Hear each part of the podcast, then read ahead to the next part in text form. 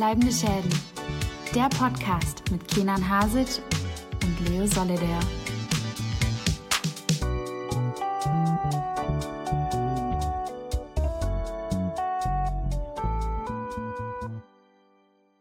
Hello, hello, hello, liebe Freundinnen. Unser Podcast geht wieder an den Start. Bleibende Schäden mit der 94. Folge geht an den Start. Und wow, wir sind fast schon bei der 100. Ich kann es nicht glauben. Mein Name ist Kenan Hasic und neben mir aus weiter Entfernung der wunderbare, der sonnenbegeisterte Leo Solida. Ja, äh, sonnenbegeistert hier wohl eher nur zu teilen. Ich befinde mich gerade auf einer ganz tropischen Insel in Deutschland, irgendwo anders. Oder auch nicht. Nein, ich bin vor dem Dreigestirn und den Helaus und Alavs geflüchtet und befinde mich hier im politischen Asyl. Aber ja, kurz mal Bericht in die Kriegsregion. Kenan, wie ist denn die Lage? Erstaunlich angenehmer als erwartet. Also vielleicht liegt es auch daran, dass ich dem Ganzen einfach ein bisschen entrüsteter gegenüberstehe. Also für Kontext für die Leute, die nicht wissen, worüber wir gerade reden. Und zwar, es geht darum, dass hier aktuell im Rheinland Karneval ist. Also die fünfte Jahreszeit für viele Menschen, wie, wie sie auch so gern genannt wird. Seit Donnerstag begonnen. Unser Aufnahmedatum ist der 10. Februar. Richtig. Äh, wir, sind mitten, wir sind mitten im Trubel und ja, volle Straßen, verkleidete Menschen, viel Alkohol, viel Müll. Das Übliche natürlich, was eben dazu gehört, muss man leider sagen. Und man nimmt das schon wahr, gerade weil ich jetzt aktuell ja von Düsseldorf nach Köln häufig pendel. Und in Köln ist es ein bisschen aktiver. In Düsseldorf schon ein bisschen weniger los im Vergleich, muss man schon Mhm. sagen. Ja, also ich war ja vor kurzem noch in Mainz und da merkt man wirklich, wie so eine ganze Stadt da wirklich die, die Hauptstadt des Karnevals gefühlt sich fühlt. Also werden ja auch dort eine halbe Million Menschen äh, erwartet für den Rosenmontagsumzug. Und Mainz ist, glaube ich, ja so 250.000 EinwohnerInnen groß, also fast die doppelte Anzahl der Menschen. Düsseldorf war zum Glück immer so ein bisschen, ja, entspannter, sage ich mal. Trotzdem für mich meistens zu viel. Du warst ja mitten im, ja, im, im Kampfgebiet sozusagen. Du hast dich ja in die Düsseldorfer Altstadt an Altweiber reingewagt. Richtig. Und ich sag's mal so. Wenn du eine Person bist, die unter Anxiety leidet, die halt generell volle Massen nicht ausstehen kann, ist auch natürlich Düsseldorf die falsche Adresse. Und wenn das für Menschen, die beispielsweise Panikattacken haben, ist das halt dann natürlich komplett die falsche Adresse. Und man sollte dann dringend sowas meiden, weil dort hast du ja wirklich an- unangenehme Menschen, du hast eine große Masse, du hast, es ist unfassbar warm, es ist unfassbar stickig. Es ist quasi, du hältst es eigentlich nur aus, weil du auch mit den richtigen Leuten unterwegs bist. Du musst mit den richtigen Leuten unterwegs sein, um es äh, auszuhalten. Und vielleicht das ein oder andere isotonische Getränk äh, zu sich nehmen. Richtig. Aber ja, wir haben ja ein volles Programm, Kenan. Deswegen würde ich sagen, wir gehen weg von der fünften Jahreszeit und rein in die, ja, in die alljährliche Jahreszeit, nämlich die der Serien und Filmen, der schönen und reichen, der tollen und äh, nicht so tollen Sachen. Deswegen würde ich sagen, Mats ab, wir hören uns gleich.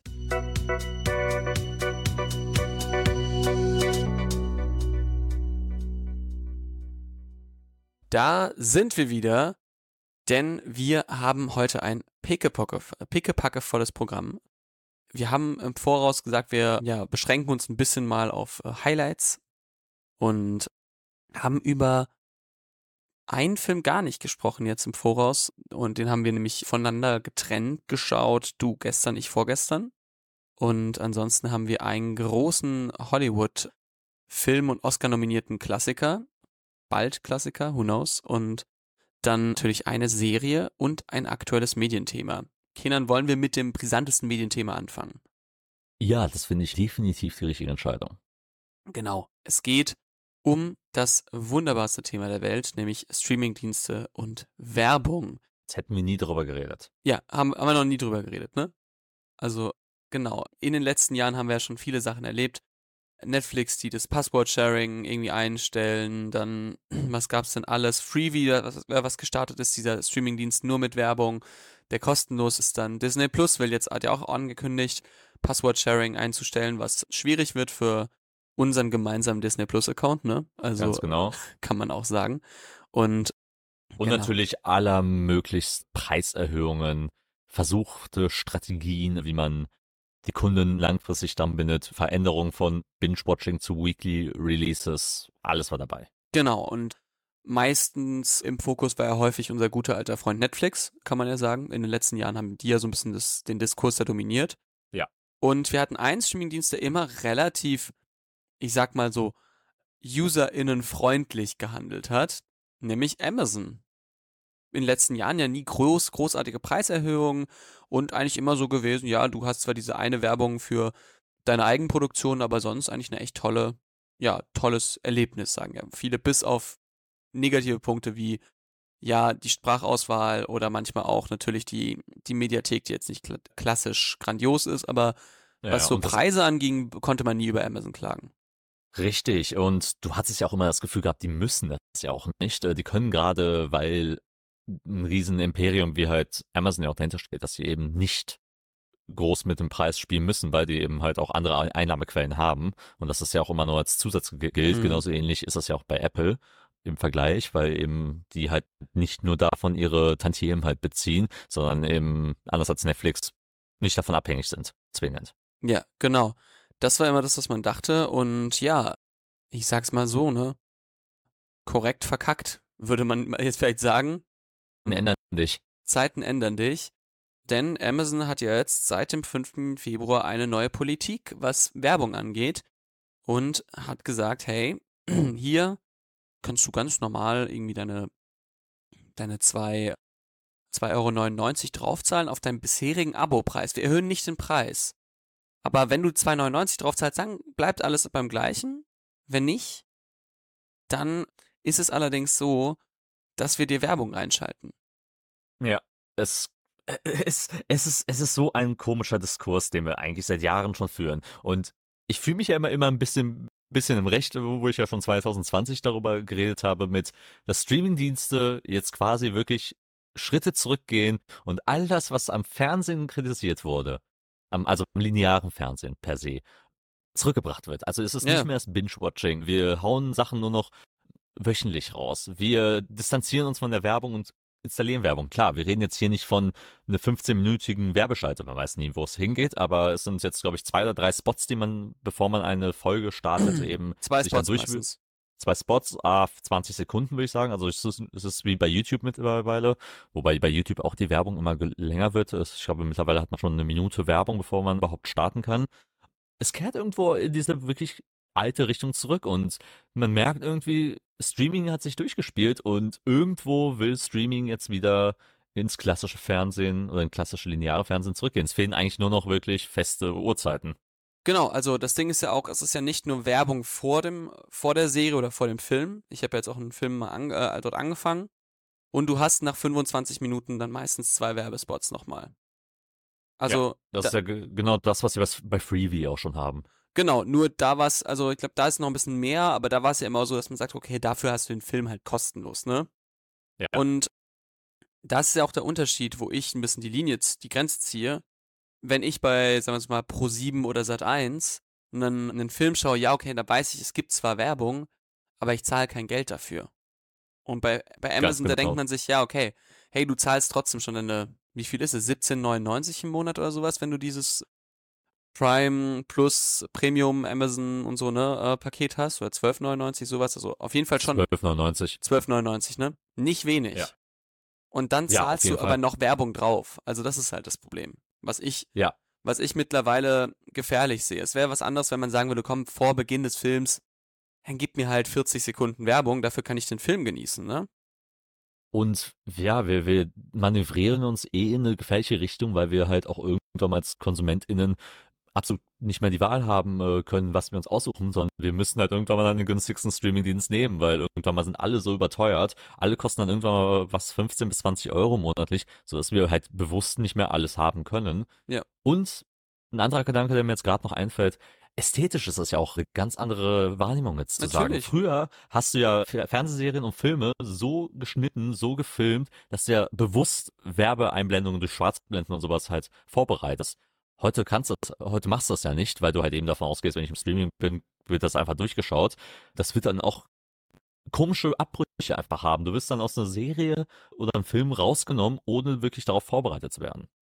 Ja, es ist natürlich auch sowas, wo man sagt, ja, so einfach auch aus, ja, aus Podcast-Sicht, das hat man ja auch manchmal, dass man, man hat ja native Podcast-Werbung und dann hat man so, so reingekleisterte, sag ich mal, ne? wenn du einen externen Dienst beauftragst, der einfach ja, so Werbeclips reinschneidet, ne, die nicht gesprochen werden von den SprecherInnen. Ich glaube, du weißt, was ich meine, ne? Also das manchmal so wie bei, sagen wir es mal, Baywatch Berlin oder irgendwie irgendwie 50 plus 2 oder sowas, ne, so diese ganzen Podcasts, die ihre Sachen selbst sprechen oder plötzlich mitten im Podcast, die sind mitten in einem Satz und dann kommt plötzlich Werbung.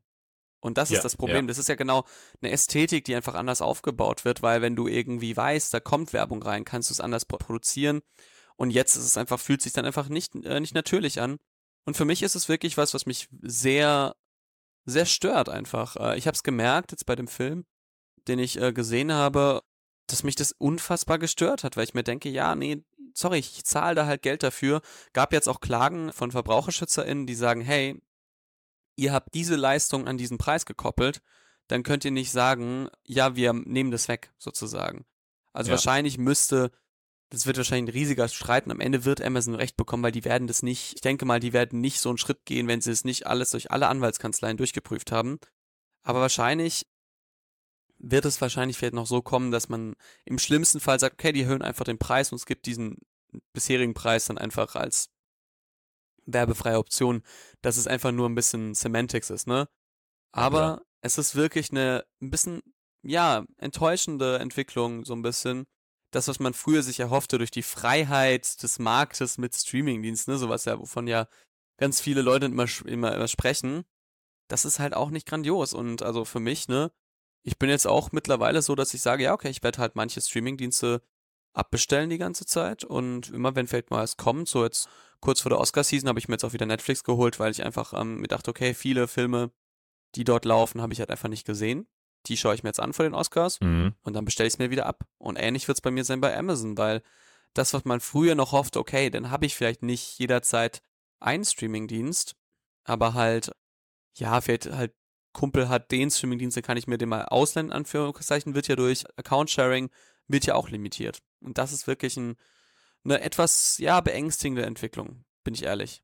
Ja, als ob man wieder in dieser ganzen vom Markt getriebenen Welt halt drin bist und du merkst halt natürlich, wenn du in einer Position wie Amazon bist, die halt eh nichts befürchten müssen, weil sie halt eben durch Prime und durch alle anderen Segmente, die sie haben, schon eh erfolgreich angebunden sind, eh nicht vom Geld angewiesen sind, dass sie halt einfach sagen, jo, okay, wir, wir, wir nutzen das aus, die Leute werden es ja eh fressen müssen. Ja weil sie halt einfach keine Skrupel davor haben. Und das wird eine Entwicklung, die wird natürlich dann jeder gehen und dann bieten alle werbebasiert an. Der andere halt nur günstiger. Der andere macht dann halt so einen 8,99 Tarif und bietet dann halt mit Werbung an, weil man irgendwie dann 12,99 dann für Werbung oder 13,99 für Werbung dann anbieten muss, während das andere dann wieder teurer ist. Das wird dann wieder Streit, weil am Ende, am Ende verlieren natürlich wieder die KonsumentInnen, weil es halt einfach nur ein Konzernstreit wird, der darum geht, wettbewerbsfähig zu bleiben, aber jegliche negative Entwicklung wird ja auch immer angepasst und jegliche negative Entwicklung wird natürlich für VerbraucherInnen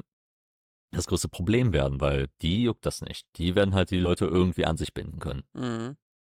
Ja, es ist, es wird auf jeden Fall eine sehr, sehr, sehr interessante Entwicklung sein, wie das sich ändert, äh, einfach in der, in der Streaming-Welt und auch einfach über welche Serien wir in Zukunft berichten werden, weil ich sag, ich bin ehrlich, ne, wenn wir irgendwann mal so sind, dass wir jeden Streamingdienst haben, der teurer wird und Account-Sharing verbietet, müssen wir halt auch schauen als EinzelkonsumentInnen, ja, okay, was, worüber will man reden, wo, wo kann man irgendwie noch Möglichkeiten haben und wo sagt man, nee, dafür lohnt sich's nicht. Naja, da spielt nicht nur noch der Faktor Zeit eine Rolle, der eh schon bei uns ja. manchmal, manchmal schwierig äh, zu gestalten ist, vor allem jetzt aktuell sogar, noch mal ein bisschen schwerer, sondern jetzt auch natürlich müssen wir uns, äh, ja, müssen wir in den Geldbeutel gucken, weil wir können natürlich jetzt auch nicht jeden Streaming-Dienst halt konsumieren und beziehungsweise den auch bezahlen. Ja, deswegen Kenan, was fliegt als nächstes bei dir aus der Routine raus, aus der Streaming-Dienst-Routine? Du hast ja gefühlt alles. Boah, ich müsste mal überlegen, welchen ich am ehesten rausschmeißen würde. Netflix wäre es wahrscheinlich. Ja. Bei mir auch. Bin ich ehrlich, also ich habe ja ein bisschen mein Ranking gemacht, so ein bisschen je nach finanzieller Situation, was ich rauswerfen würde und was nicht. Oder Sky vielleicht sogar. Ja, und bei okay, Sky habe ich ja nicht, bei mir ist aber auf jeden Fall Netflix ganz unten und den Streaming, den ich wahrscheinlich am meisten behalten würde, ist Mubi. Mubi auf jeden Fall. Mubi unterstütze ich blind. Ich würde Apple auch weiter, weiterhin behalten, wenn sie ihre Strategie so, so auch beibehalten in dem Sinne. Disney an sich vom Katalog her geht auch noch klar. Bei, bei Amazon hat man eben noch die Channels, die man halt noch dazu, sich dazu buchen kann. So Paramount und sowas, mit denen ich ja immer noch gut arbeite. Prime, und man nutzt halt natürlich halt den Prime-Vorteil, den man ja auch dann daraus noch mitnimmt, wobei, also, wobei den nutze ich eigentlich kaum. Ja, da ist, Amazon, Amazon ist auch ein bisschen angeschlagen bei mir. Ja. Schauen wir mal, was in Zukunft passiert und wer von uns bald wieder illegal piratiert. Ja, wird sich sicherlich erhöhen, also das dürfen wir nicht, das dürfen wir nicht äh, ausschließen. Vielleicht werden wir am Ende des Jahres drauf blicken und sagen, okay, das alles hat sich verändert. Genau. Ja. Bei mir habe ich sonst noch was anderes auf der Liste, auch eben von besagten Amazon. Und du hast ja die ganze Staffel dieser Serie schon gesehen. Die Rede ist von Has Been Hotel. Yeah, it has been Hotel, ja. Genau. Wer jetzt sich fragt, ähm, Hasbin Hotel kenne ich nicht. Ist das sowas wie so Hotel Transsilvanien? Fast. Worum geht's denn da, Kenan? Was ist Hasbin Hotel?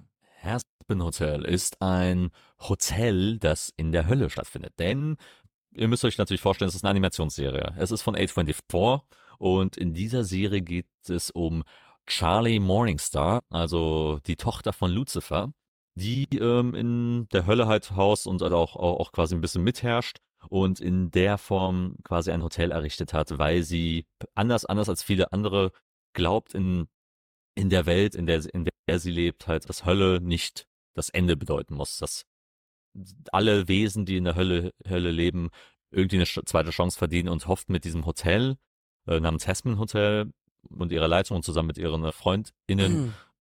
zusammen die Menschen quasi dadurch ein bisschen zu redeemen zu können, also ihnen eine Möglichkeit zu geben, in den Himmel aufzusteigen, also quasi sowas wie eine Leiter, Leiter zu erklimmen, um sich wieder, ja, quasi sich selbst reinzuwaschen, um es mal so zu formulieren, für die Taten, die man sonst äh, in ihrer menschlichen oder ihren höllischen Existenz davor gebracht hat. Der, das Problem allerdings ist, dass der Himmel, angeführt von Adam oder Adam, der erste Mensch Adam natürlich, er, er dagegen ist und sagt, Hölle ist etwas, das halt endlich, also, also unendlich ist in der, in der Hinsicht und dass die Leute halt eben keine Chance haben, sich reinzuwaschen. Und das steht im Konflikt, weil auch der Himmel alle sechs Monate plant ein, ja, quasi ein Genozid dort aus, auszuüben an, an die Hölle und die Leute, die halt in der Hölle sind, dadurch auszuradieren. auszuradieren. Und gegen diese, diese, diese Form möchte Charlie natürlich dann vorgehen.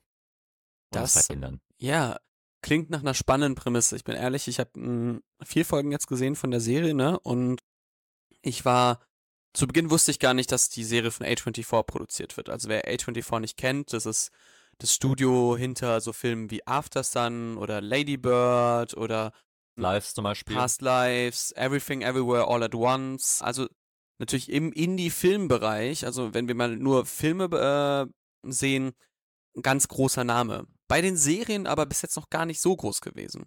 Das, das stimmt. Ist ja nämlich für mich, ich wusste gar nicht, dass sie Serien produzieren, ehrlicherweise. Und man merkt trotzdem, dass dieser Stil irgendwie ganz eigen ist. Er entstand ja eigentlich auch aus einer YouTube, glaube ich, Serie, die über Crowdfunding dann finanziert wurde, wenn ich mich nicht täusche. Genau, genau. Es gibt genau. quasi, es, es, gibt einen Piloten, äh, den man auf YouTube frei abrufen kann. Genau, und dann gab es, glaube ich, eine Crowdfunding-Kampagne und äh, A24 ist dann reingegangen und hat das mitfinanziert. Genau. Dieser Stil erinnert mich so ein bisschen an, ich weiß gerade nicht mehr, wie heißt denn diese Serie? Also einfach nur vom, vom, vom, von der, vom Irrsinn so ein bisschen, der da drin passiert. Wie dieser Big Brother-artigen Animationsserie damals, die ist auch auf, war das auf Cartoon Network oder sowas? Oder ich vergesse leider, ich habe vergessen, wie die Nickelodeon? Heißt. Nee, die war nicht auf Nickelodeon, das war so für. Du meinst Cartoon Network, also vom, vom Animationsstil her? Nee, die war von, von der, egal, es war so ein bisschen wild und es war so für Erwachsene so ein bisschen. Drawn Together? Drawn Together, richtig, ah, okay. genau.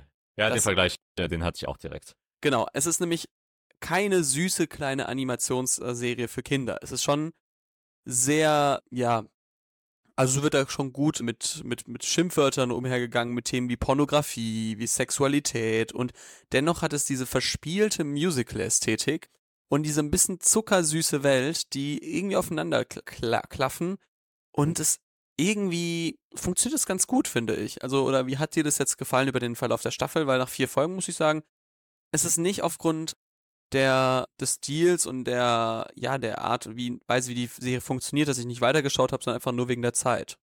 Mhm. Äh, man muss natürlich sagen, das ist jetzt natürlich sehr vorsichtig ausgedrückt. Die Serie ist komplett rated R. Also Ja. das ist so wirklich, glaube ich, ab 18 sogar freigegeben. Also da wird beschimpft, da spielen, spielen sie super viel mit Sex an. Quasi jede Line ist, hat irgend- irgendwas Porno Pornografisches oder halt irgendwas Beleidigendes an sich. Und die gehen, da- die, die, die gehen da wirklich, wirklich all out. Ich würde sagen, im Vergleich zu Drawn Together, Drawn Together ist noch mal ein bisschen asozialer, wie man ja so schön sagt, Ja. äh, was das angeht. Hier ist es noch mal ein bisschen ruhiger, gemächlicher, aber es passiert schon relativ viel. Gerade, gerade wenn es in diese pornografische Richtung geht, da sagen, sagen die halt offen auch Sachen, wo ich sagen würde, ja, okay, das kannst du jetzt keinem Zehnjährigen äh, zumuten. Ich würde Ähm, auch eine Triggerwarnung setzen für Themen wie Ja. Vergewaltigung und sowas, Total. Missbrauch und sowas. Total. Also das sollte man auf Ja. jeden Fall auch wissen, wenn man sich diese Serie anschaut. Es ist nicht nur einfach sich nicht nur okay, es ist rated R, weil es geht um Sex, sondern es geht halt auch wirklich um ja explizite Themen, die auch sexuelle Übergriffigkeit, Vergewaltigung etc. pp. Ja, seit der ersten Folge geht, geht es genau schon um, um das. Und ich meine, ich nenne jetzt mal einen Begriff. Es gibt sowas wie Bu- Bukake Rape Porn, wird zum Beispiel dort, dort offen genannt. Das sagt man, das sagt schon alles. Und das alles ist natürlich ein, eingehaucht in dieser wirklich Zucker, Zuckerwatten-Ästhetik. Alles ist sehr, sehr schön natürlich im, im, in der Hölle sehr rot, Bordeaux- Bordeaux-rot schon äh, eingerichtet und alles ist so ein bisschen happy-go-lucky, wie man so schön sagt. Aber man mixt diese Obszönitäten mit Musicals. Und das ist, das ist eigentlich das Spannendste an der Serie, weil ich bin auch so eingestiegen und war dann überrascht, wie gut eigentlich die Musical-Performances klappt. Man muss sagen, nicht jeder Song ist äh, direkt, ein, direkt ein Banger, aber es gibt einige, die, die, die direkt abgehen. Und äh, wenn wir mal so in der ersten Folge direkt sind, dieser Hell is Forever zum Beispiel heißt, der- heißt der Song, wo den äh, Charlie zusammen mit, mit Adam singt und der, der geht gut ins Ohr. Das ist, das ist halt, halt so ein, halt so ein schön, schön rockiges Ding, was dann wunderbar funktioniert. Generell Adam ist als Charakter natürlich wunderbar, weil er halt den krassesten Giga-Chat Alpha-Mail spielt, was ja auch, was natürlich Adam auch in der biblischen Version natürlich auch ist. Der erste Mensch, der sitzt da im Himmel, hat keinen Plan, was, was so passiert, nennt sich selbst Dickmaster als den größten Oberficker, um es mal so, so zu formulieren, oder wie es die deutsche Synchro auch sagt, ähm, der rein raus Schwanzmeister. Also da habt ihr, da, Der rein raus Schwanzmaster. Ganz genau, ganz Stark. genau. Also, also, also, also mit sowas müsst ihr euch dann jede Folge quasi konfrontieren lassen. Und er sitzt da und isst einfach Rippchen. Also du weißt schon, okay, das ist, wenn, wenn, wenn, man ein bisschen Adams Geschichte kennt, dann ist das, ist, sind, sind das ein paar süße Ideen, die man einblättert, aber er ist der größte Idiot ever. Und der ist eigentlich ein schöner Gegenpart halt eben zu Charlie Morningstar, weil er halt sagt, ja, Himmel, nö, da, da, da kommt halt niemand rein. Ich habe keine Ahnung, wie man hier in, in Himmel gelandet, aber ich habe jetzt diese Aufgabe, äh, der, der Wächter, der Anführer der Engel zu sein und nö, nö, ich, ich bin einfach dagegen und ich, ich schlachte einfach gerne äh, Leute in der Hölle ab. Und, und, da, und, da, und da kommt eigentlich schon eine ganz interessante Thematik auch rein, weil es geht natürlich auch ein bisschen um Moral und es geht auch darum, was ist eigentlich, äh, was qualifiziert einen überhaupt in den Himmel zu kommen, wenn eigentlich der Anführer des Himmels im Prinzip eine der schlimmsten Kreaturen, eine der schlimmsten Gestalten ever ist.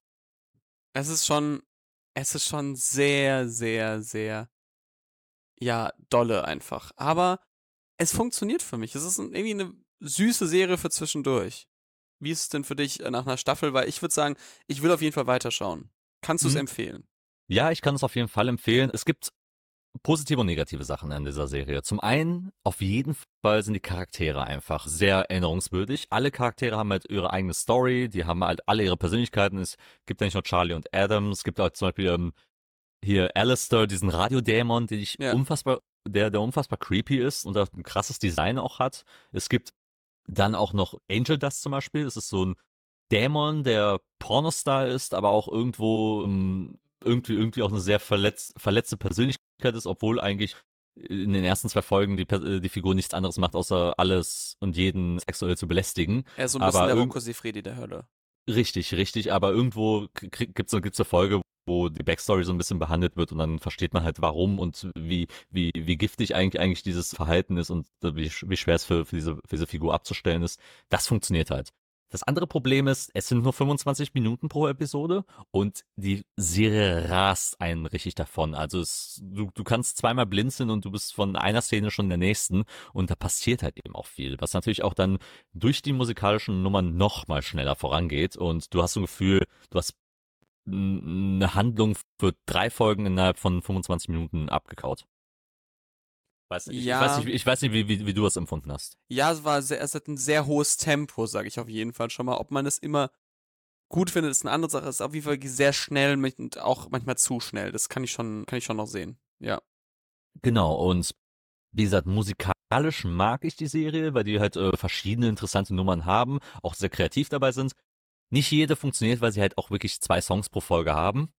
Und Ja. man muss auch immer sagen, es gibt halt die ein oder anderen Popsong halt oder eine Popsong-Ästhetik, die halt reinkommt, die halt sehr austauschbar dann auch wirkt. Also nicht jeder Song funktioniert, aber es gibt einige, ich würde so sagen drei, vier Songs, die wirklich durchaus mal, mal in so Spotify-Playlisten laufen könnten bei vielen. Ja, also das auf jeden Fall, die es sind ein paar Banger, deswegen eigentlich kann man schon sagen, schaut's euch mal an. Es ist nicht für jeden was, also da ich verstehe ganz deutlich hier, warum Leute sagen könnten, nee, geh mir weg mit dem Scheiß, so ein bisschen, aber wer so ein bisschen diesen Stil mag, den wir ein bisschen erwähnt haben, so ein bisschen Drawn Together und so ein bisschen bisschen voll voll drauf, davon nicht zurückschreckt, könnte glaube ich eine ganz witzige äh, Serie bekommen. Das auf jeden Fall. Aber ich denke, damit können wir erstmal verbleiben. Ich bin Ja. mal gespannt, was du, was du zum Ende sagst, aber ich war insgesamt durchaus positiver als negativer gestimmt. Ja, Kenan, wollen wir jetzt gleich in die beiden Serien, in die beiden Filme reingehen, die wir noch zu besprechen haben? Auf jeden Fall. Dann würde ich sagen, dann hören wir uns gleich nach einem kleinen Trenner, oder? Yes.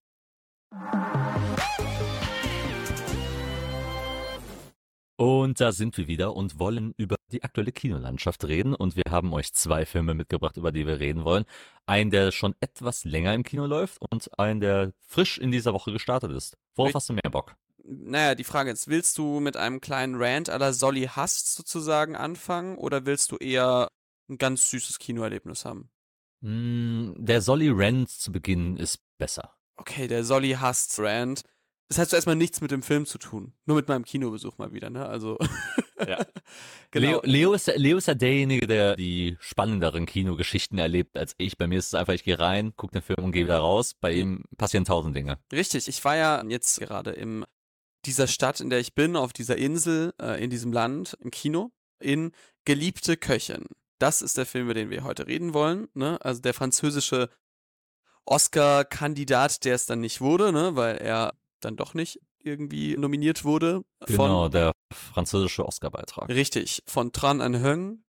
Hung. Ich, ich, ich werde wahrscheinlich diesen Namen komplett gebutschert haben, es tut mir sehr leid. Ja. Tran An Hung. Genau, der schon zum Beispiel Filme gemacht hat, wie, wie der heißt, Scent of Green Papaya gibt's auf jeden Fall noch und dann gibt's auch Genau, damit ist er ähm, bekannt geworden. Genau, das ist der aus den 90ern, glaube ich, ne? Und ja, ist ein vietnamesisch-französischer Filmemacher. Und ja, ich bin da erstmal reingegangen in dieses Kino, ist ein klassisches Filmkunstkino gewesen. Und direkt das erste, was ich ja immer toll finde, nach der Pandemie, ich wollte mir einfach ein Ticket äh, kaufen, habe meinen Gildepass auch dabei natürlich und sag, ja, mit Karte dann bitte. Nee, Kartenzahlung nehmen wir nicht. Und es ist wirklich krass, dass in dieser Stadt, in diesem Land, in dem ich gerade mich, äh, in dem ich mich befinde, also es ist natürlich Deutschland, weil in welchem anderen Land denn sonst, das immer noch nach der Pandemie so in so vielen Lokalen, also ich war wirklich in den letzten Tagen in, also in einem ganz normalen so, ja, so einer Bäckerei, dann war ich vor kurzem noch in der Bar mal dort und auch im Kino, dass dort einfach keine Kartenzahlung akzeptiert wird. Und du denkst, das kann doch nicht wahr sein. Wir haben nach der Pandemie, du müsstest doch gelernt haben, möglichst bargeldlos zu zahlen. Und selbst die Filmkunstkinos in Düsseldorf, die lange Zeit ja auch so waren, dass du nicht mit Karte zahlen konntest, haben ja alle komplett auf, äh, auf Karte umgestellt. Und- Außer eins, aber das ist ja nicht mehr offen. Genau, alle, die noch offen sind, sag ich mal so, ne? Und du denkst, es kann nicht wahr sein. Das ist, das ist ein relativ modernes Kino, also es wurde äh, anscheinend erst vor ein paar Jahren renoviert, ne? Dass man da sich nicht denkt, ja komm, Kartenzahlung muss schon sein. Das war erstmal der erste Downer. Ansonsten war ich dann, ich mein, mein Ticket dann geholt, weil ich doch noch auf andere Wege ja Geld auf, aufgetrieben habe, habe mich wie so Oliver Twist an, an, die, an, die, an die Stufen gesetzt und genau, dann reingegangen und natürlich, geliebte Köchin, du kannst dir vorstellen, wie das Publikum dort aussieht. Ein sehr älteres Rentnerpublikum, das, ja, eher, eher, Arthouse, eher, eher ein Arthouse-Publikum, also ein klassisches deutsches Arthouse-Publikum. Ja, so Schnitt war so 63, würde ich sagen, ne? Also, wenn's gut läuft. Vielleicht auch 61. Aber wirklich, also sehr weiß, sehr heterosexuell, sehr viele männlich Ehemänner von einer, mit gut, gut angezogen sind, mit, mit, mit, mit ihrer Frau da oder manchmal so Gruppen so von drei Frauen und sowas, ne? Also kein junges Publikum, muss man auch sagen, ne? Auch obwohl es eine OV-Vorstellung war. Genau. Und dann, der neben mir war, ich denke, dass er Franzose war, zumindest von seiner Art, wie er Kino kennt, denn darauf werde ich gleich zu sprechen kommen. Es fängt an und die Leute reden die ganze Zeit, als hätten sie den Kinosaal für sich persönlich gebucht. Und es war wirklich zu Beginn, du hast ja den Film auch gesehen, wir werden gleich ein bisschen drauf eingehen, worum es da geht, ne?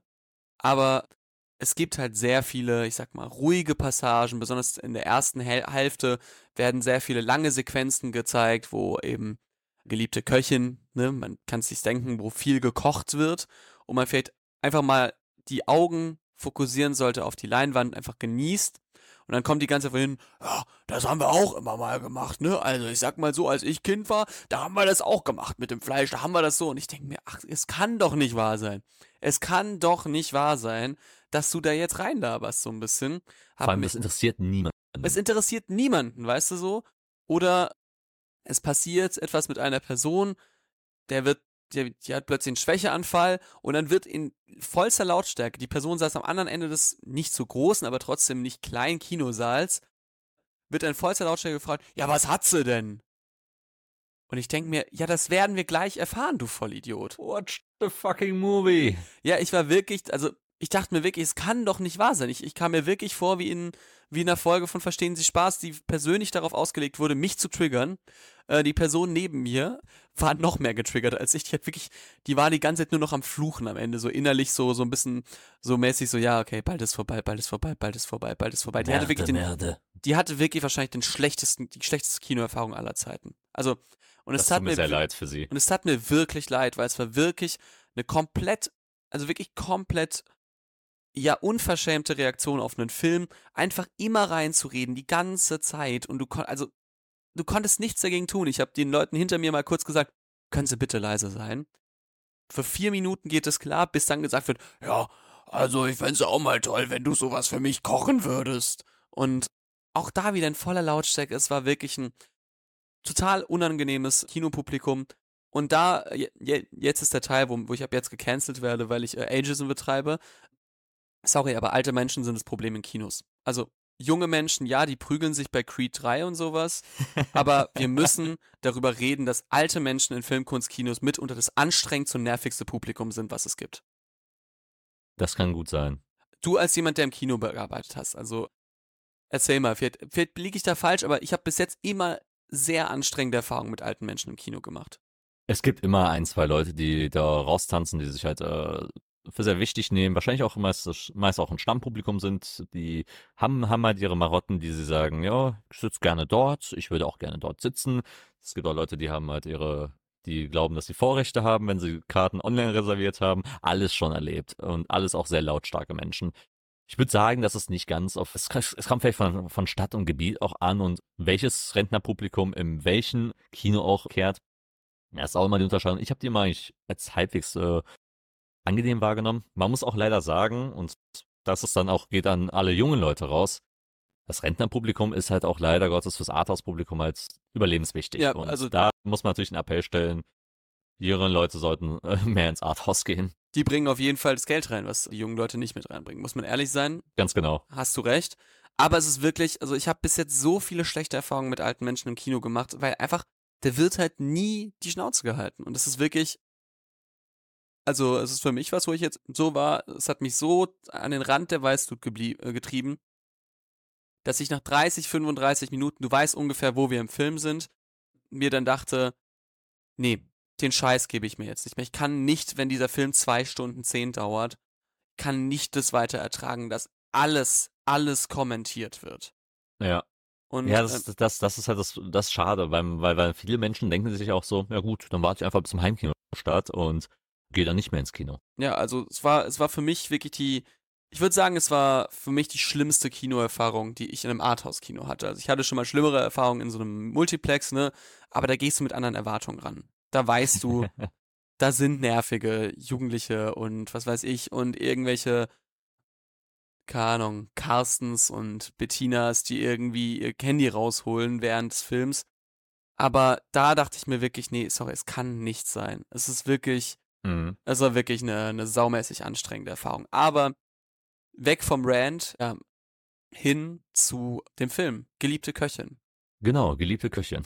Worum geht's denn da, Kenan? Oder soll ich erzählen, was Ich kann, ich kann gerne erzählen. Geliebte Köchin auf Englisch The Taste of Things, auf Oder Französisch La Passion. La Passion de Dodin Bouffin.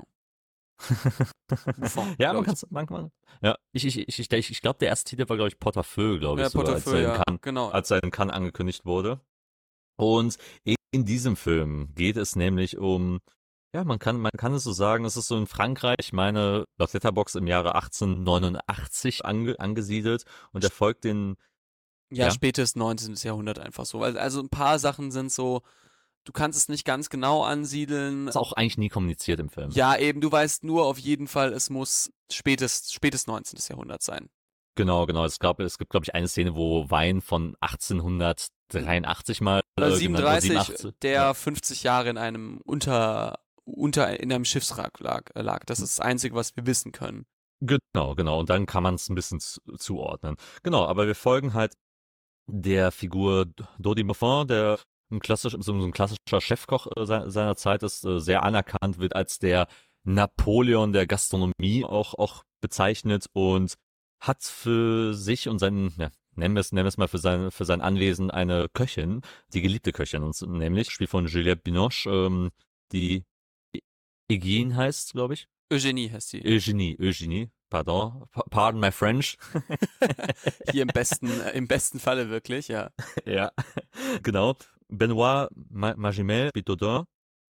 Und die beiden haben in, dieser, in ihrer Gastronomie schon eine lange Erfahrung, sind 20 Jahre schon zusammen unterwegs und kochen einfach. Und in dem Film geht es wirklich darum, um beide, wie sie Leidenschaft dafür empfinden, aber auch gleichzeitig irgendeine persönliche Zuneigung entwickeln, gerade von Dodins Seite. Und Eugenie hat, es wird auch sehr früh im Film schon äh, kommuniziert, gesundheitliche Probleme und hat schon schon beim beim kochenden Prozess, wenn sie alleine ist, schon leicht leicht so, so ein bisschen bisschen Probleme mit dem mit dem Kreislauf und st- steppt jetzt so, so, so ein bisschen zur Seite und sagt, nein, nein, mir geht's gut, mir geht's gut, nimmt keine Hilfe an oder sonstiges, sondern äh, verbleibt. Hat so, hat so ein bisschen so eine toxische Positivität, kann man schon sagen. Und in ihrem Prozess, wie bei sich näher, näher kommen, das wird innerhalb des Kochens quasi beob- beobachtet und äh, analysiert. Richtig. Genau.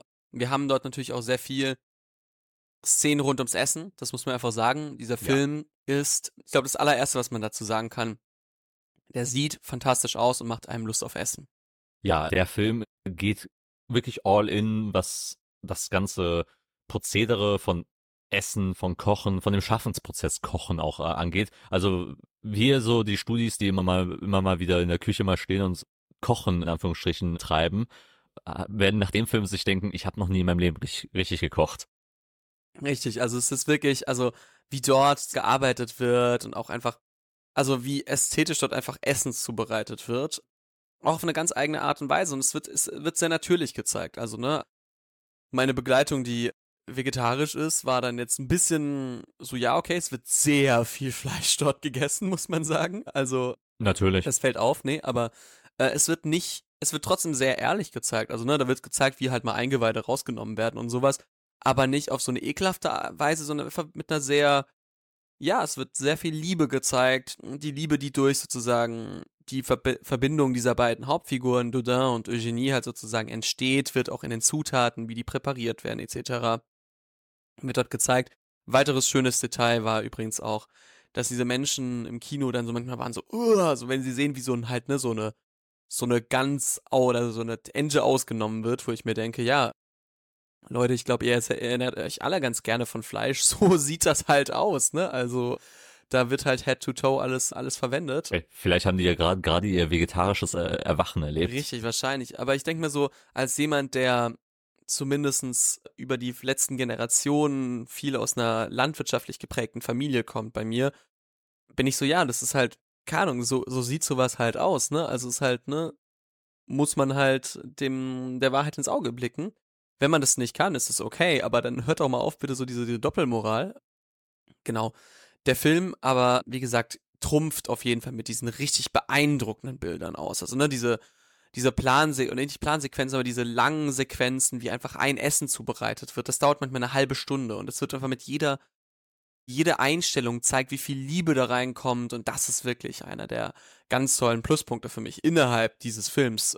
Ein weiterer Pluspunkt ist für mich auch die, die Zusammenarbeit auf der Leinwand sozusagen von Benoît Magimel und Juliette Binoche. Die, finde ich, beide ihren Job ziemlich gut machen. Beide sind super herzlich. Ich finde, das Spannende an der, an der Geschichte ist ja nicht nur die ästhetische Zubereitung in, in dem Sinne, weil es ist eine tolle Abfolge von, von Sequenzen, die, die innerhalb einer Szene stattfinden. Allein das erste Mal, wo sie zusammen ein großes Gericht quasi vorbereiten. Also du, du bist ja wirklich in dem Prozess von Vor-, Haupt- und Nachspeise dabei. Und alles float einfach für sich, vor sich hin. Und man merkt, dass der natürlich einen Preis und kann auch natürlich für genau dieses Szenenbild auch geschaffen hat. Und Total die Küche, ist natürlich ein wunderschöner Ort in, in diesem Anwesen. Es ist super toll, auch Licht durchleuchtet. Also da hat man sich wirklich Gedanken gemacht, wie kann man das ästhetisch so gut reinsetzen. Und dann hast du natürlich auch zwei wirklich herzerwärmende Charaktere dabei, die halt gar nicht wirklich, wirklich so konfliktreich unterwegs sind, sondern, sondern wirklich in ihrer Leidenschaft, in ihrer Passion zusammen harmonieren können und das fließt auch mit rein. Ne, in anderen Filmen, nehmen wir mal amerikanischen Filmen, würde man erwarten, ja gut, das wird irgendwann mal, irgendwann mal da und da wird, wird der Konflikt folgen, dann werden da sie kommt die streiten neue sowas. Köchin nämlich ran, oder? Genau, äh, genau, genau. Nein, es ist einfach wirklich eine Koexistenz, die wirklich auf Harm- Harmonie, Leidenschaft und Liebe auch auch einfach basiert. Also die beiden kommen sich natürlich näher und haben auch eine lange Beziehung. Aber es geht auch natürlich so, so ein bisschen die Frage natürlich, bin ich für dich mehr eine Köchin oder bin ich eher eine Frau für, also deine Frau für dich, so, so in dem Sinne, weil die beiden sind ja sind jetzt nicht verheiratet oder in einer Beziehung, sondern sind durch diese Arbeit irgendwo, haben die eine Verbundenheit, die sie miteinander teilen. Und Casually find, am Daten. Ja, eine Situationship, sagt man ja immer dann so, Ja. so für. Und es funktioniert, es funktioniert. Ich fühle mich total abgeholt von, von den beiden. Ich bin total gefasst, ähm, dem, den beiden zu folgen und natürlich in ihre Leidenschaft, die sie auch äh, zusammen praktizieren, funktionieren die beiden auch einfach super miteinander. Und das Essen ist natürlich auch eine schöne Metapher für ihre Beziehung, für alles drumherum und natürlich auch ein anderer Kommentar natürlich, es geht auch sehr stark ums Filmemachen, um, um Kunst. Total. Also einfach wie dort einfach Kultur und Kunst miteinander verschwimmen, ist ein ganz, ganz wichtiger Punkt, finde ich. Und für mich auch wirklich das, das Spannendste. Ich finde aber auch, ich weiß nicht, ob du mir dazu stimmst, ich finde Benoît Magimel in seinem Outfit könnte auch locker in der Tschechow oder, oder Tolstoi-Verfilmung oder irgendwie Verfilmung mitspielen. Total, total. Ich, ich weiß genau, welches Outfit du meinst. Ja. Die Weste, ne? Ja, genau die Weste. Ja, genau. Wir haben jetzt schon echt viele Lobpreisungen da gegeben, diesem Film, und der ist auch sehr schön gemacht. Was ist jetzt so ein bisschen der Punkt, der mich ein bisschen am meisten gestört hat? Ich kann es ungefähr mit einer, einer Parallele zu dem Film ziehen. Da wird von einem Essen geredet, was so üppig ist, ganz viele Gänge und so alles war toll. Aber es fehlte dann sozusagen die, die Feinheit. Also es war sozusagen der, es fehlte ein bisschen der Mut zum Kuratieren und so die einzelnen Kleinigkeiten rauszunehmen. Und das waren so die Momente, die der Film beim Essen irgendwie bemängelt und die ich erstaunlicherweise dann eher bei dem Film auch bemängeln wird, dass der mir manchmal ein bisschen sich zu sehr darauf ausgeruht hat, dass es schon sehr viel gut ist und sehr schön gemacht und irgendwie alles toll aussieht, dass er manchmal ein bisschen vergisst, dass er auch eine Geschichte ein bisschen erzählen muss. Ja, stimme ich dir zu. Es gibt nämlich zwei Aspekte, oder drei, drei Aspekte, um es mal so zu formulieren. Erstens, weil ich noch zu dem, zu dem künstlerischen Aspekt noch so, einen kulturellen Aspekt noch mit reinbringen möchte. Du hast eigentlich schon eine sehr gute Szene dabei genannt, wo es halt eben, eben um Fertigung, um auch um Kritik auch geht zum Beispiel. Mhm. Der hat ja so einen, so einen Freundeskreis von auch ja, wohlhabenden weißen Männern um, um ihn herum, die alle, alle aber ziemlich gute Freunde sind, auch alle, alle sehr herzlich auch dargestellt werden. Ja, also Ähm, keiner irgendwie so irgendwie komplett fertig gemacht wird. Genau, genau, genau. Und die erinnern irgendwie auch alle, alle so ein bisschen an, an, an so Filmkritiker und Journalisten oder sowas, die, halt- die, die halt mitgehen und sagen, oh, wir haben, oh, wir waren, wir waren dort unterwegs und fanden, fanden, das nicht so gut wie bei dir oder sowas. Ne? Das, das, das fand ich su- super spannend. Aber gleichzeitig habe ich mir gedacht, der Plot oder die Handlung um rund um äh, Eugenies Krankheit bzw. ihren Zustand wird manchmal sehr nebensächlich behandelt und ich glaube, da oft hat man so das Gefühl, der fokussiert sich halt eher nur nebensächlich dran. Ich meine, klar, ist auch nur Nebensache, aber da hätte man natürlich konflikttechnisch natürlich auch mehr rausholen können, weil es geht ja auch ein bisschen darum, dass Dodin als Hauptfigur irgendwie auch mal seine Fassung verliert und irgendwo halt die, die Unkontrollierbarkeit auch wahrnimmt. Ich denke, darauf hätte man sich mehr fokussieren können, weil es auch sehr stark natürlich in diesem Prozess darum geht. In der Küche hat er die Kontrolle. In der Küche kann er das Tempo bestimmen, da kann er alles vorbereiten und alles halt kontrolli kontrollieren zu können. Hier ist es halt eben nicht der Fall. Und der andere Aspekt, den ich der, der, der ist natürlich kein Muss, aber den hätte man sich, hätte ich mir schon irgendwie gern gewünscht, dass man auch ein bisschen, glaube ich, glaube ich, mehr die sozialen Aspekte dahinter auch in dieser Welt, die porträtiert wird, auch analysieren kann. Es gibt ja ein kleines Mädchen in dem Film, das dort in der Küche aufwächst und quasi eher künstlerisches Erwachen erlebt, indem sie halt irgendwann dieses Omelette, dieses Norwegian Omelette oder sowas probiert und mhm. äh, dabei sagt, ich muss, ich musste weinen, so gut hat es geschmeckt. Ja dass, dass die zum Beispiel auch bei einem bäuerlichen, also bei einem Arbeiter-Ehepaar quasi als Eltern hat und hier natürlich alles natürlich sehr förmlich ist, alles ist sehr wohlhabend, alles ist, hat, hat eine gewisse Klassen, Klassenunterschiede, die man, die man dort reinbringt, mhm. aber das wird nie wirklich in einen Konflikt gestellt oder es wird nie wirklich thematisiert, muss natürlich nicht, es funktioniert auch für die Story so oder so, aber das hätte man eventuell auch thematisieren können, um halt ein bisschen auch vielleicht die Kritik auch an dieser Welt auch mit anzuüben, weil es alles natürlich schon sehr privilegiert natürlich auch ist. Total. Es ist ja sehr sehr romantisch. Es ist sehr sozial romantisch, wie man ja auch immer so schön sagt. Ja, total. Es ist wirklich, es ist sehr einfach gehalten manchmal so ein bisschen, wenn man ehrlich ist. Genau, genau. Und da kann ich mir vorstellen, wenn man halt wirklich tiefer in diesen Film reingehen will, verliert man da vielleicht ein bisschen an die Substanz, wenn man halt äh, weg von der künstlerischen Schaffungs, von diesem Schaffensprozess weggeht. Ja. Das ist wirklich was, was, was mir ein bisschen negativ aufgefallen ist. Wenn man so ein bisschen das Fazit jetzt ziehen will, ich sag's mal so, wer keine Leidenschaft irgendwie für Essen hat und irgendwie für die, wer, wer keine Leidenschaft dafür hat, dass was, was länger dauern darf, so ein bisschen was langsam erzäh erzählt werden kann, der wird mit diesem Film gar nicht klarkommen, weil dieser Film ist sehr, sehr langsam erzählt. Wer aber so ein bisschen das, ja, einfach, wer es irgendwie schön findet, wie Sachen angerichtet werden, auf die Feinheit der kleinen Sachen, der wird vielleicht auf jeden Fall über diese doch manchmal deutlichen Schwachstellen in der Story ein bisschen hinwegschauen können. Und für den ist es ein toller Film, da empfehle ich allen reinzugehen. Wer irgendwie sagt, ja, okay, Nachos mit Käsesoße und Popcorn und ein Softdrink ist meine Mahlzeit, der sollte vielleicht da nicht reingehen bin ich ehrlich. ja, das denke ich auch. Schön zusammengefasst, Leo. Genau. Dann haben wir noch einen Nachtisch für uns, Kenan. Yes, yes. Wir haben ja gesagt, wir reden über zwei Filme. Hier haben wir jetzt etwas ja, ausführlicher über, über den aktuellen Kinofilm. Jetzt gehen wir zu einem, der schon jetzt auch seit zwei, drei Wochen schon im Kino ist. Und, und ein Film. Und auch mehr, der in der, in der öffentlichen Besprechung ist. Definitiv. Wir reden über einen Film, der eigentlich perfekt für die Weihnachtszeit wäre. Ein Film, der auch in den, in den USA natürlich auch schon vorher angelaufen ist, perfekt auch zur Weihnachtszeit auch rauskam. Hier stattdessen aber im Januar dann gestartet ist. Zur besten äh, Weihnachtszeit. Aus, zur besten Weihnachtszeit, definitiv. Wir haben uns alle schon gewundert, warum haben sich die, hat sich der deutsche Verleih äh, dafür entschieden. Ich weiß nicht, ob man, ob man einfach, einfach bewusst äh, die Leute vergrauen will und nicht ins Kino zu gehen. Aber ja. Oder den Oscar-Run mitnehmen wollte. Oder na, natürlich, das ist wohl der hauptsächliche Grund, weil man schon gehört hat, dass der Film Oscar nominiert sein wird und es ist genau auch so passiert. Wir reden über The Holdovers von Alexander Payne. Genau. Wir reden hier, müssen ja ein bisschen die Oscars mit reinbeziehen.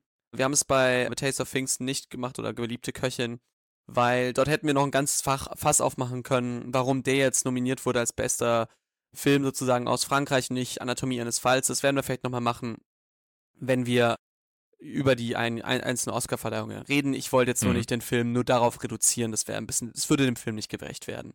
Absolut. Ähm, bei The Holdovers haben wir einfach ein, ein anderes Verhältnis dazu, muss man sagen, ne? Und wir müssen mal schauen, was ist denn dieses The Holdovers? Worum geht's denn da? Und ja, genau. The Holdovers von Alexander Payne ist eine, ja, Dramödie, sag ich mal, ne? Im besten Stile. Der erinnert an Filme wie The Breakfast Club, Club der Toten Dichter, so ein bisschen vom Stil, spielt in den 70er Jahren in einem imaginären oder fiktiven, nicht imaginären, aber fiktiven Elite-Internat der Barton Academy. Und dort treffen wir auf verschiedenste Figuren, die über Weihnachten daheim bleiben müssen im Internat, weil entweder ihre Eltern sie nicht mit, sie nicht nach Hause fliegen lassen wollen oder sie vielleicht keine Eltern mehr haben, etc. pp. Und das sind zum Beispiel unter anderem der junge Angus Tully, gespielt von Dominic Sessa. Und ja, ein Lehrer muss immer jedes Jahr dort auf die aufpassen, auf die Jungs, was natürlich nicht das beliebteste ist, weil man da nicht zu seiner Familie kann. Und in diesem Jahr trifft es den Lehrer für, ich dachte zuerst, er wäre Lateinlehrer, aber eigentlich ist er Lehrer für so ein bisschen antike Philolo antike Geschichte, so ein bisschen ne, Altphilologie. Ähm, genau. Und das ist nämlich Paul Hannem, gespielt von Paul Giamatti. Und wir haben noch eine dritte Person in diesem Trio, die auch über Weihnachten zu Hause bleibt, nämlich, oder im Internat bleibt nämlich Mary Lamb, die Mutter eines in Vietnam gefallenen Schülers, Ex-Schülers, nämlich der, jetzt muss mir sagen, wie der Curtis heißt dieser, glaube ich, ne? Genau. Genau, Curtis. Und Mary ist auch die Chefin der internatseigenen Cafeteria. Und somit sehen wir dann diese drei Individuen, die über äh, Weihnachten und über Neujahr in diesem Internat bleiben müssen. Denn, ja, Angus konnte leider nicht abgeholt werden, weil seine Mutter mit ihrem neuen Liebhaber lieber auf St. Kitts ist in den Flitterwochen und gar nicht so Lust hat, dass ihr, ihr Sohn da mit dabei ist. Und ja, deswegen muss er dort bleiben und Paul Hannem hat auch eher, ja, durch eine Bestrafung jetzt diesen Dienst abbekommen. Und wir erleben über die Tage, wie dieses ungleiche Trio zueinander wächst, was sie erleben und ja, das ist so ein bisschen das, was ich über The Holdovers erzählen möchte. Mehr möchte ich gar nicht sagen. Ich denke, das reicht auch aus, um ein gewisses Verständnis zu geben, äh, worum es in dem Film geht. Erstmal möchte ich anfangen. Alexander Payne als Regisseur. Hast du schon mal was von ihm gesehen? Ich, hab, ich kannte diesen Namen ehrlicherweise auch nicht, bevor ich jetzt The Holdovers gesehen habe. Also ich wusste, ah doch, ich, dann später habe ich, beziehungsweise ich kannte den Namen nicht, dann habe ich später geschaut, was er gemacht hat. Ich habe keinen der Filme gesehen, aber ich kannte die Namen, zum Beispiel Downsizing oder About Schmidt. Das sind schon ja Filme, die man ein bisschen mal vom Namen kennt. Genau, genau. Ist ein ziemlich, ziemlich anerkannter Regisseur gewesen vor Downsizing vor allen Dingen. Er hat ja eine Nebraska mit Bruce Dern zum Beispiel gemacht, den ich, den ich sehr toll finde, einen Schwarz-Weiß-Film, Arthouse-Film über älteren, über, über einen älteren Mann, der quasi durch Montana, von Montana zu Nebraska fährt, um halt seinen Sohn, Sohn wieder zu finden, mit dem er sich entfremdet hat. About Schmidt ist auch eine Ballade, Ballade eines, eines alten Mannes, gespielt von Jack Nicholson, der auch irgend, irgend, irgendwo unzufrieden mit seinem Leben ist. Also es geht sehr viel natürlich in seinem Film um Unzufriedenheit, um äh, Entfremdung und das hat man in seinen amerikanischen Arthouse-Indie-Filmen halt auch so mitgenommen. Downsizing war dann wieder so ein bisschen komödiantisch, dystopischerer Film mit Matt Damon, den ich nicht so gut fand. Hong Chao spielte auch zum Beispiel mit, der ein super viel Potenzial hatte, aber es durch Comedy halt meiner Meinung nach an die Wand gefahren hat. Ist ja sehr da spannend. Der war ja in USA oder in den internationalen Kritiken ja eher auch negativ bewertet worden. In Deutschland kam der ganz gut weg. Ganz genau, ganz genau. Aber hat auch, jetzt wenn du meinen Letterbox-Score anguckst, einen 2,4er Score und das hat auch meine, meine Empfindungen damals, ich habe den im Kino gesehen, 2018 kam er raus, zu, ja. äh, zu, zu Anfang des Jahres, hat das genau für mich das bestätigt, auch mein Gefühl und das hat mich nicht gewundert. Aber mit The Holdovers kehrt er wieder auch zurück zu alter Stärke, würde ich, würde ich sagen, nachdem Downsizing jetzt eben kein Erfolg war. Jetzt hat er sich auch ein bisschen Zeit gelassen äh, zwischen den Filmen. Und Holdovers selbst überzeugt nämlich nicht nur auf schauspielerischer Ebene, sondern auch auf ästhetischer Ebene, weil er sich fokus darauf fokussiert, die 70er Jahre sehr detailgetreu nachzustellen. Es fängt ja schon mit dem alten, mit dem alten Studio-Logo an, von Universal meine ich. Und ja. Und geht auch natürlich wirklich in diese Stimmung ein, wo Medien anders gebraucht werden, wo die Menschen sich anders kleiden, auch anders, auch teilweise anders schauspielen. Also man merkt schon, der, der versucht da wirklich strikt, sich an dieser Ästhetik, an dieser Form auch zu halten. Genau, es ist nicht nur so ein bisschen wie man manchmal bei, bei, Net, äh, bei Netflix-Serien manchmal hat, wie zum Beispiel Stranger Things, so ein bisschen wir, wir biedern uns an einer Zeit, indem wir dreimal sagen, ja, uh, schau mal, hier läuft gerade, Ahnung, Rick Astley, ne, oder Kate Bush, sondern wirklich, das ist komplett durchgezogen in dieser Art und Weise, wie Filme von damals gedreht wurden. Also auch allein schon der Trailer, der für manche sehr, sehr schlecht oder komisch wirkte, ist ja komplett gehalten in dem Stil, wie solche Filme aufgebaut sind. Ne? Also auch die Opening Credits, was man früher mehr hatte, dieses, wenn jemand Neues ein, oder unbekannter Schauspieler so seinen ersten Filmauftritt hatte, dieses Introducing ja. Person Max, äh, Max Mustermann, ne? so ein bisschen. Das wird auch hier gemacht und das ist ein ganz anderer Stil und dieser Stil ist mehr als nur so eine, so eine, ja, so eine, so eine kleines Gimmick oder ein Easter Egg. Das ist wirklich durchgezogen. Mit Kameraarbeiten, mit so ein bisschen Drehbuchentwürfen, mit Szenenbildern und einfach dem, dem ganzen Color Grading, wahrscheinlich wie gefilmt wurde, das zieht sich die ganze Zeit durch. Und das kann Natürlich, für ja. heutige Sehempfindungen als sehr zäh und irgendwie ungewohnt einfach empfunden werden. Genau, und selbst, und selbst in dem Film gibt es ja Brüche, wo auch gerne mal mit moderneren Schnitten gearbeitet wird, mit modernen Kam Kamerabewegungen. Das auch das erfüllt, erfüllt einen Sinn. Es geht natürlich mit ein in eine, in eine bewusste Entscheidung, was man erzählen möchte. Das darf man auch nicht vergessen. Also es, es ist, ohne jetzt großartig äh, zu spoilern, äh, es ist, es ist einfach einfach wirklich ein Film, der sich auch eben mit seiner Ästhetik auch darauf verlässt, wie seine Charaktere auch funktionieren. Und das muss man natürlich zum Film sagen. Es ist kein plotgetriebener Film. Es ist ein Film, der wirklich äh, un, unwahrscheinliche Charaktere aufeinander prallen lässt. Wie du schon Breakfast Club genannt hast, Leute, die eigentlich in einem Raum sich nicht aushalten würden, müssen sich aushalten. Und das ist eben quasi der Film. Ja, genau. Und das ist auch so ein bisschen der, der Punkt, den ich Leuten entgegne, die sagen, ja, aber das sind ja alles Sachen, die wir in anderen Filmen schon mal gesehen haben.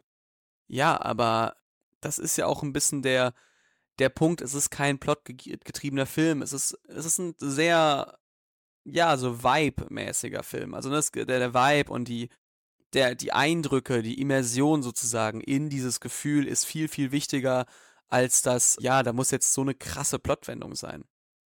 Das Ganz ist ganz, genau, ganz anderer Fokus, einfach der gelegt wird. Und da möchte ich auch dann direkt, direkt mal ein bisschen einsteigen. Und zwar die SchauspielerInnen und die Charaktere einfach, wie sie dargestellt werden. Wir haben ja, du hast ja schon alle drei wichtigen AkteurInnen genannt und sie spielen alle großartig. Also Paul Giamatti wahrscheinlich mit seiner besten Karriererolle meiner Meinung nach immer ja auch einer gewesen, der eher Nebencharakter war in vielen Filmen. Ne, Ich meine, ich meine, man erinnert sich an Truman Show, man erinnerte sich an Spider-Man beispielsweise, der Ähm, Illusionist. Äh, sonst äh, Soldat James Ryan spielt er auch Soldat James mit. Ryan. Äh, 12 Years a Slave.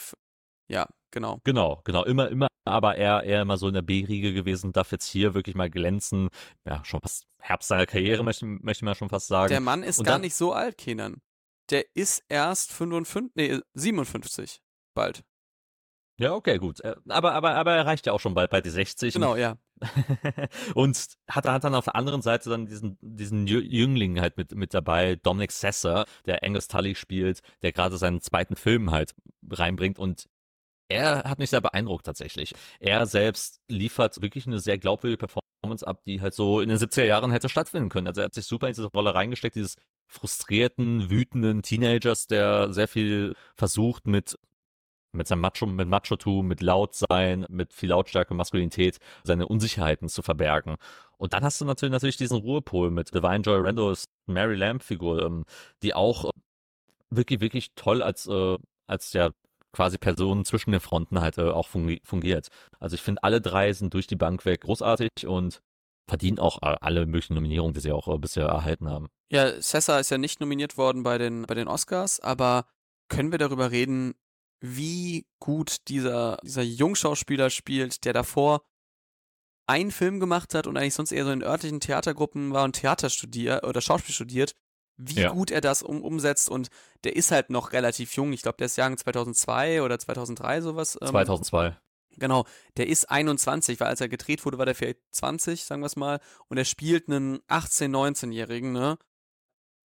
Können wir darüber reden, wie gut der, der einfach wirklich spielt. Ich fand das wirklich ein ganz, ganz tolles Leinwand, äh, also großes Leinwanddebüt, sagen wir mal. Total, total. Also eigentlich muss man erwarten, dass er danach vor Angeboten äh, ertrinkt. Ja. Äh, Gerade nach diesem Film, weil er muss sich nicht verstecken vor den, von den zwei etablierteren Schauspielerinnen, weil er nimmt seinen Platz und er rennt damit.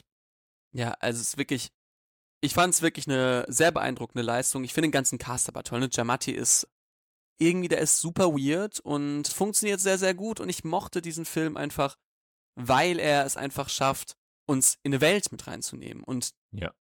da ist es egal, welcher Storypunkt da gerade jetzt irgendwie wichtig ist. Es geht wirklich nur erstmal darum, das einfach das eintauchen zu lassen und Leute was erleben zu lassen. Und das schafft dieser Film wie kaum ein zweiter in den letzten Jahren. Ich fand ihn wirklich, wirklich beeindruckend.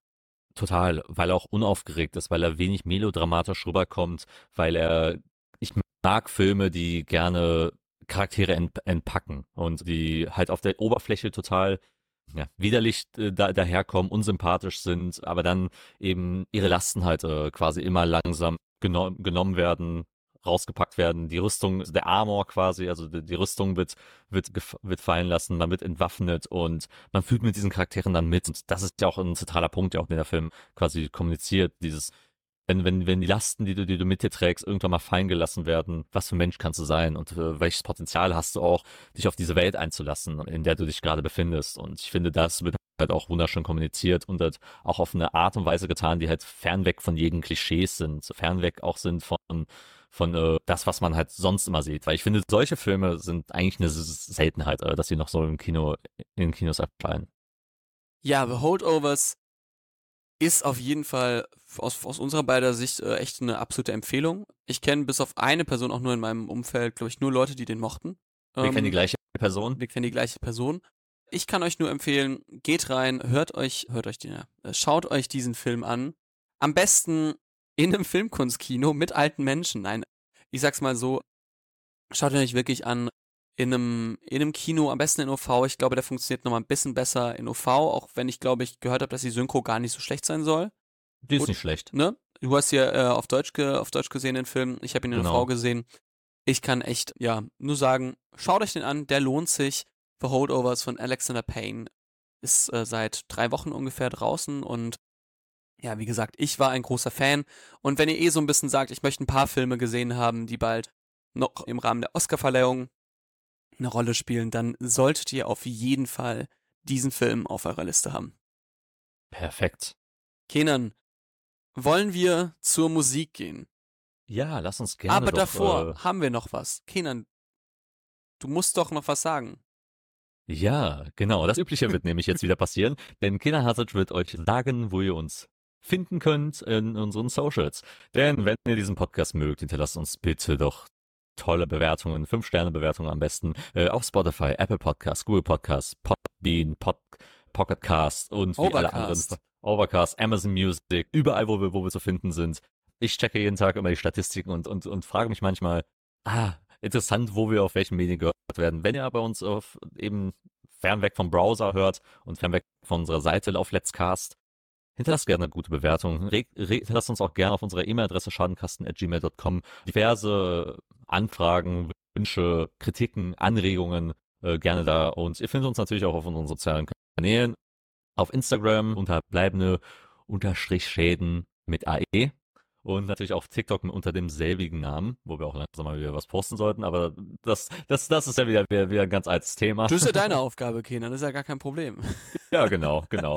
Ich, ich, ich, muss, ich, muss, ich muss mal echt, echt mit der Arbeit mal, mal, mal wirklich einen Takt finden, wo ich, wo ich mich mal zusammensetze. Ich versuche dieses Wochenende oder ne, Anfang nächste Woche. Wir werden sehen. Ich werde euch überraschen, so wie damals bei Killers of a Flower Moon. Genau. Und dann hat es auch funktioniert. Richtig. Genau, aber das war's dann erstmal erstmal von meiner Seite. Leo, weiter deines Amtes. Ja, wir kommen zur M -M Musik, Musik, Musik, Musik, Musik. Haben wir einen Certified Banger? Wir haben sicher einen Certified Banger, aber erstmal, wo könnt ihr denn diese Musik hören, die wir gleich empfehlen? Auf unserer Playlist, der bleibende Unterstrich Trackschäden. Playlist auf Spotify. Die Frage ist, Kenan, haben wir einen Certified Banger? Ich könnte, ich würde dir mal was vorschlagen und du sagst mir, ob du da mitgehen würdest, okay? Okay. Ich würde vorschlagen, die neue Tour. Oh, ja, ja. Die neue Tour-Single 14.000 Tage. Wie gesagt, Tour und zu sein neuer Stil war eine schwere Geburt für mich und für dich auch. Ich glaube, ich bin da ein bisschen mehr drin als du. Ich komme immer mehr dort an und ich weiß, warum er das mag, macht und ich weiß, warum das so gut funktioniert. Bin ich ehrlich. Ich glaube, ja, genau. Ich glaube, man versteht so langsam den Prozess dahinter, ähm, wenn man lange genug dran bleibt. Ja, 14.000 Tage ist für mich jetzt auf jeden Fall die Single, die ich am meisten mag. Von seinem bis jetzt kommenden Album, ne, muss man sagen. Und würde ich sagen, wenn es für dich okay ist, nehmen wir das als Certified Banger. Der, Bin ich mit einverstanden. Die Single, die uns diese Woche am meisten begeistert hat. Sehr gerne. Kenan, was hast du noch? Ich habe ich hab relativ viel. Äh, ich habe auch ein paar Sachen auf jeden Fall dabei. Mal gucken, inwieweit wir uns entwaffnen werden mhm. gegenseitig. Fangen wir mal also erstmal mit dem an, den ich dir gestern ja gesagt habe, dass ich den irgendwie aufgrund seiner Form irgendwie feier, irgendwie ein kleiner Ohrwurm gewesen am gestrigen Tag, äh, als er neu erschienen ist. Und zwar der neue, die neue Domitianer-Single, katholisch erzogen. Mhm. Das ist natürlich so, so ein bisschen Classic Domitianer mit, mit, mit ihrer, mit ihrer Sinti-Pop-Stimme, aber text, textlich hat gibt's, gibt's dann, gibt's dann ein paar, paar witzige Sachen dabei. Es ist gut performt, hat, hat ein, hat ein gutes Ding, es wird, wird, das wird ein Song wieder sein, der wird, der wird total tauglich sein für Live, für Live-Performances. Und wie gesagt, die Berlin-Line, äh, finde ich, finde ich sehr, sehr unterhaltsam. Okay. Dann also die neue Domitianer bei dir auf der Playlist. Ich packe einen Song drauf von einem Album, welches letzte Woche erschienen ist, nämlich die, den wahrscheinlich bekanntesten Song dieser Band, nämlich Nothing Matters von The Last Dinner Party. Deren Album habe ich jetzt angehört auch. Prelude to Ecstasy. Sehr, sehr gutes Album. Also wirklich, hat mir sehr gut gefallen. Kommt bei mir drauf und ich pack einfach was noch ähnliches drauf, was genauso gut ist, nämlich Oscar Haag mit Food Poisoning, die neue Single. Ja, habe ich ja schon live sehen, hören dürfen, hat mich auch jetzt in der Studioversion nicht enttäuscht. Perfekt, den hätte ich auch mit dabei gehabt. Dann gehe ich mal weiter mit Girl in Red. Die hat auch einen neuen, neuen Song äh, release mit Too Much, den ich sehr mag. Mhm. Und als zweiten gebe ich noch mit Hoover Phonic mit Fake is the New Dope. Fake is the New Dope. Crazy. Ja. Genau. Ich habe auch noch, auch noch was. Wir können natürlich das neue Giant Rooks Album besprechen. Lass uns das lieber nicht tun. Lass uns das lieber nicht tun. Genau. Es tut mir ein bisschen leid für die, weil darüber haben wir gar nicht gesprochen. Das Problem mit Universal und den TikTok, ja, den TikTok-Rechten, dass jetzt ganz oh, viele Songs ja. von Universal nicht oder alle Songs von Universal nicht mehr auf TikTok zu finden sind. Problem, äh, wann hat die, wann haben die lieben Giant Rooks ihr Album rausgebracht? Letzte Woche. Das heißt, die komplette Marketingkampagne ist für den Arsch. Ist für den Arsch. Also, ne, also ja ich glaube, sie machen das Beste draus, deswegen da, ich wünsche denen ja nichts, äh, nichts Schlechtes, sag ich mal so. Aber das ist dann halt schon, das ist ja wirklich hart einfach, ne? Also, ja. genau, vom Album und, war ich trotzdem kein Fan. Und man muss sagen, ja, Giant Rooks ist auch so ein bisschen so eine Falling Out of Love Geschichte. Ne? Ja. Wir, als, als, als sie ankam, haben wir sie natürlich alle sehr gefeiert war so, war so das Indie-Ding in, in Deutschland und dann ist es ein bisschen in sich zerfallen. Ja, also ich, ich bin einfach kein Fan des neuen Albums. Also wirklich, für mich ist es kein, ja, ist kein gutes Album geworden. Es geht mir zu sehr in so eine Imagine Dragons Richtung und ja, finde ich einfach traurig. Ich hätte noch ein paar Songs. Ich hätte noch drei Songs. Hm, ich könnte auch noch zwei liefern. Fangen wir ja, mal gerne an. Wunderbar. Dann packe ich auf die Playlist von Ruben Young, einem kanadischen Musiker. Sagte mir noch nichts, äh, relativ unbekannt, aber ja, der Song I Feel Like James Brown hat mich irgendwie abgeholt. Und dann einer der Songs aus dem neuen Schorle-Album, was ich noch nicht gehört habe, nämlich Peter spielt Golf. Wirklich richtig absoluter Banger. Empfehle ich auch dir privat, mein lieber Kenan. Peter spielt Golf? Ja. Habe ich noch nicht gehört. Ja. Danke für die Empfehlung auf jeden Fall. Boah, weißt du was, Leo? Ich gucke, ich, ich gehe gerade nochmal durch. Ich gebe nur noch einen Song mit. Okay. Dann hau äh, raus. Von, vom Passenger, von Recast. Die wollte ich auch Alright. reinbringen. Die wollte ich auch ja. reinbringen, Kenan. Ja. Ist, ist gebongt. Ja. Ist doch äh, schön. Genau, genau. Dann, dann kannst du noch, oder hast, hast du einen? Passenger von Recast wäre mein, wär mein anderer Song gewesen. Perfekt, dann lass uns damit aufhören, weil ich habe noch mal gerade nochmal geguckt, äh, der andere Song passt irgendwie nicht so, so zum Vibe rein und den will ich wieder zurücknehmen. Okay, dann ja, passt das. Und dann würde ich sagen, Kenan, es war sehr schön mit dir. Danke, dass wir äh, diese wunderbare Aufnahme machen konnten. Ich wollte gerade sagen, in der Sache getrennt, in der Entfernung vereint, wie sagt man das so schön? Ja, in den Farben getrennt, in der Liebe vereint, ne? Ja. Na dann, Kenan, es hat mich gefreut und ich habe mich auch gefreut, dass ihr, liebe Zuh ZuhörerInnen, eingeschaltet habt. Und dann sage ich euch, wir hören uns das nächste Mal bei unserer nächsten Folge am 26. Februar auf allen möglichen Audioplattformen. Und das war's von mir, das war's von Kenan und wir waren bleibende, bleibende Schäden. Schäden. Das hat nicht so funktioniert.